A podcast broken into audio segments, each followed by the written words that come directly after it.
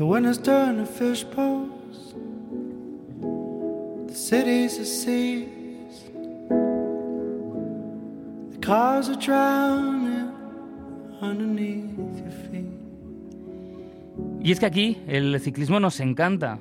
Bueno, si hace falta, y para no caer en esos plurales majestáticos tan típicos del periodismo, que hacen referencia realmente a equipos que no existen, pues lo digo en primera persona.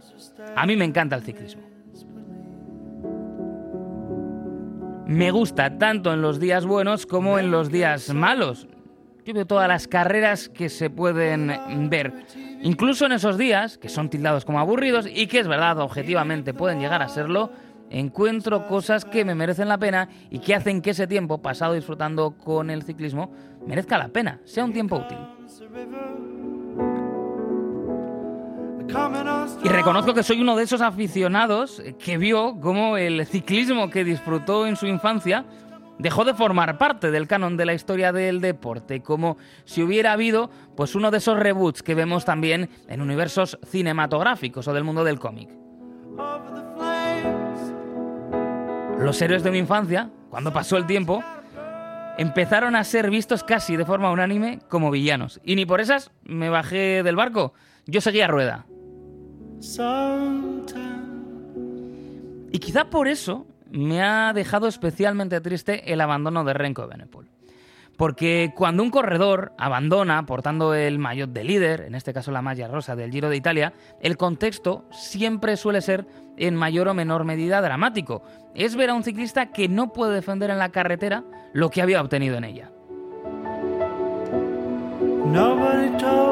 Renko se ha ido del Giro vestido de líder y nos ha privado además de una de las mejores historias ciclistas de la temporada. Lo comentábamos en nuestra previa del Giro con la grupeta de Ponte a Rueda. Queríamos ver a Renko pelear contra la altitud, contra la distancia y contra sus rivales, verle en un contexto diferente, tratar de vislumbrar cuál es su techo, cuál es su límite y ver si tiene un vuelto mano dentro de sí, más allá, que es verdad, ya ha ganado una vuelta ciclista a España, pero queríamos ver un poco más. Y eso es una pena. Esto todo se ha dicho, lo es, es una verdadera pena. Pero estamos hablando de un corredor joven. Vamos a volver a verle en el Giro, a pesar de que somos conscientes que en el deporte y en la vida todo momento es irrepetible.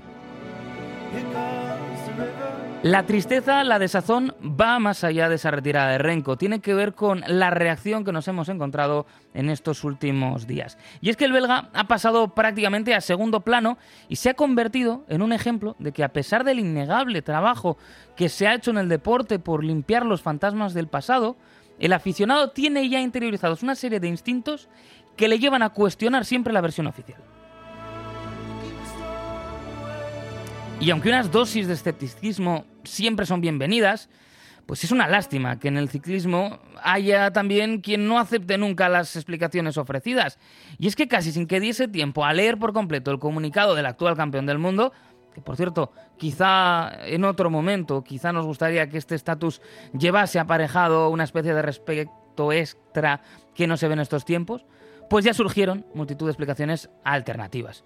Por un lado, el que se borraba para no, por no tener la ventaja que le hubiera gustado después de la segunda crono de la carrera.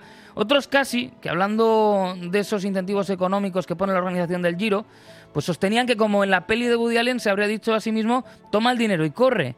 Y cómo no, quienes pensaban que Renko pitaba, pero lo hacía por otra cuestión, lo hacía como antaño, antes de que la pandemia hiciera que el término positivo tomara otro significado.